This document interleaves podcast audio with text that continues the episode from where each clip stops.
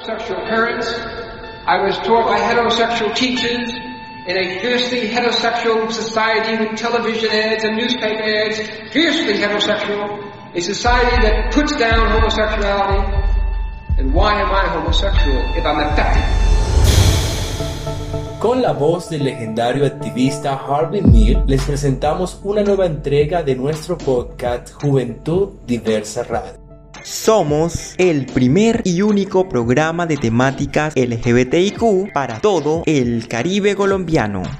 Este proyecto denominado Voice with Pride es auspiciado por el programa de subvenciones educativas y culturales de la Embajada de los Estados Unidos en Bogotá. Y recuerden que nos encuentran en las redes sociales como Juventud Diversa Radio en Facebook e Instagram y en la plataforma Spotify como arroba Juventud Diversa Radio.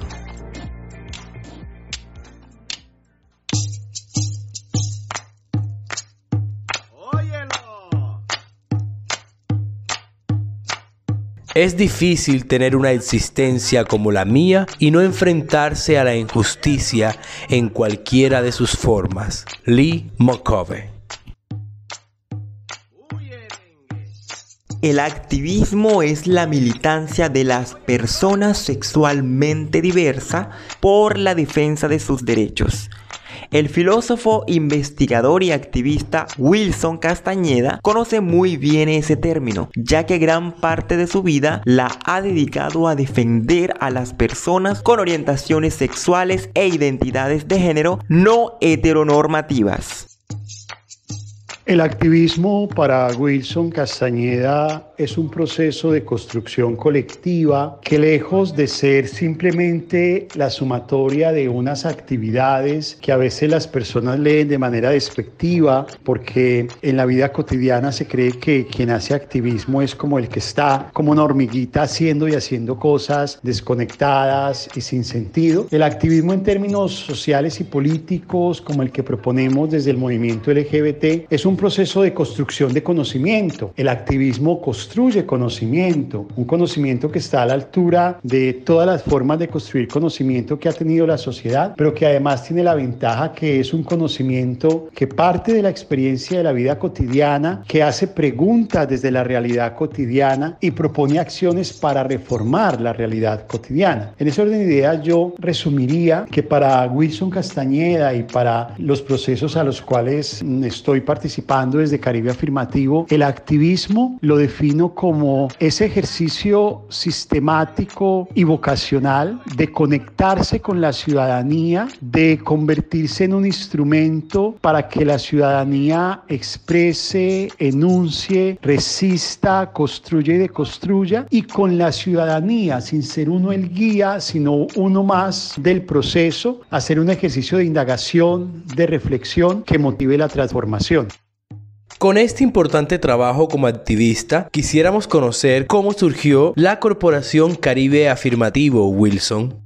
Caribe Afirmativo nació como una experiencia de resistencia ante dos situaciones que en Colombia son cotidianas para la vida de las personas LGBT, la impunidad y la indefensión. La impunidad porque muchos de los casos de violencia que viven las personas LGBT eh, son casos que no se investigan, que cuando se investigan eh, al ente investigador simplemente le interesa saber quién lo hizo y no se hace preguntas estructurales por qué lo hizo. Y la indefensión porque en Colombia las personas LGBT, el asumir públicamente su orientación, identidad o expresión de género, les hace más vulnerables y genera una expresión de exclusión sistemática de la sociedad. Y esa situación de impunidad e indefensión la vivimos en la ciudad de Cartagena en el año 2007, cuando el profesor Rolando Pérez fue asesinado y cuando la policía en cabeza del entonces coronel Mena asume la investigación de este caso, tiene unas expresiones despectivas motivadas por el desprecio que el entonces comandante de policía sentía hacia las personas LGBT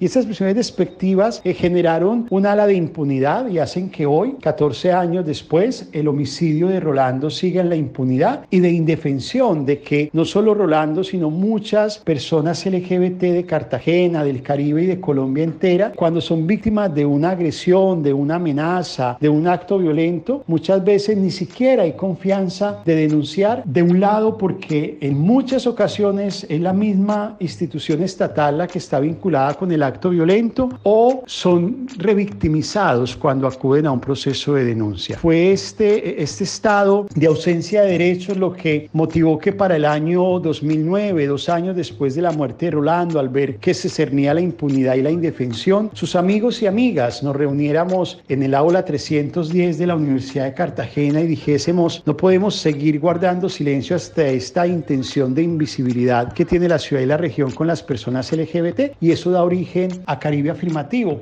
Según datos de la Defensoría del Pueblo, en el 2020 y en pleno confinamiento por el COVID-19, se presentaron 63 homicidios contra personas con orientaciones sexuales e identidades de género diversas. El Caribe colombiano es una de las regiones que presenta más ataques de LGBTIQ-fobia al reportarse 22 homicidios, seguido por Antioquia con 14 homicidios, Valle del Cauca reportó 8 homicidios y el eje cafetero 6 homicidios. Frente a este panorama, considera que el Estado colombiano está comprometido con los derechos de las personas LGBTIQ? Hay un ejercicio muy contradictorio en el Estado colombiano que apela no solo a las personas LGBT, sino que creo que en general a la ciudadanía.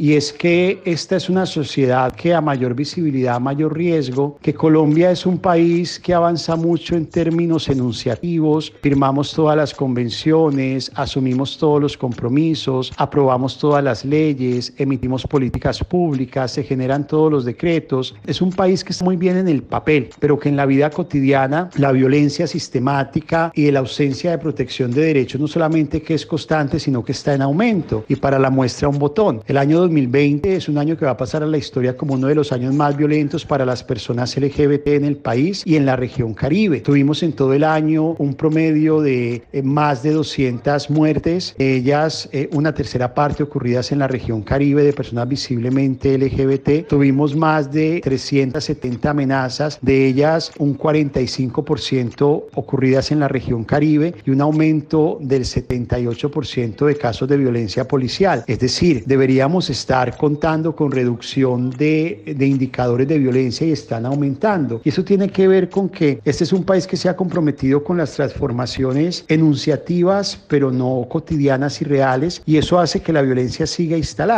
y en ese orden de ideas requerimos con urgencia que se activen cuatro acciones. De un lado, de parte del Estado, más que activar acciones afirmativas, que ese es un primer paso, porque eso es hacer evidente de que hay un problema que hay que atacar, necesitamos transformaciones reales y concretas. En segundo lugar, requerimos desarrollar un concepto integral de seguridad. No es simplemente reaccionar cuando se, se violan los derechos humanos o reprimir para que se protejan los derechos humanos, porque termina siendo una atención, sino cómo logramos eh, atender el problema estructural de pobreza, inequidad, falta de oportunidades que ha sido el caldo de cultivo de la violencia en muchos sectores para Colombia. En tercer lugar, es urgente reconocer que necesitamos enfoques diferenciales, rutas concretas y claras para que la ciudadanía LGBT que es víctima de violencia genere confianza, denuncie, pero que en el proceso de denuncia no solamente sea expedito, sino que sea no sea revictimizada. Y en cuarto lugar, es urgente que en Colombia haya una coordinación entre alcaldías, gobernaciones, gobierno nacional, policía, para que sobre todo entendamos que no,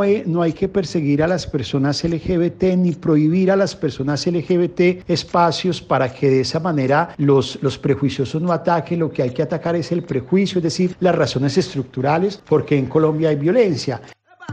Con esta entrevista al activista Wilson Castañeda entendemos de la importancia no solo de conocer su historia, sino también la de reconocer el valioso trabajo que hace Caribe Afirmativo, una corporación que cuenta no solo con un observatorio de los derechos humanos, sino también con diversos proyectos y servicios que ayudan a nuestra población. Por eso invitamos a todas las personas interesadas en conocer un poco más de Caribe Afirmativo a acercarse a sus redes sociales o a su página web www.caribeafirmativo.lgbt.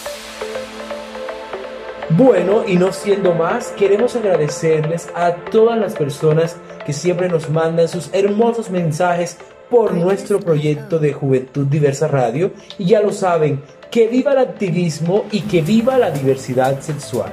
Y recuerda, Juventud Diversa Radio te conecta.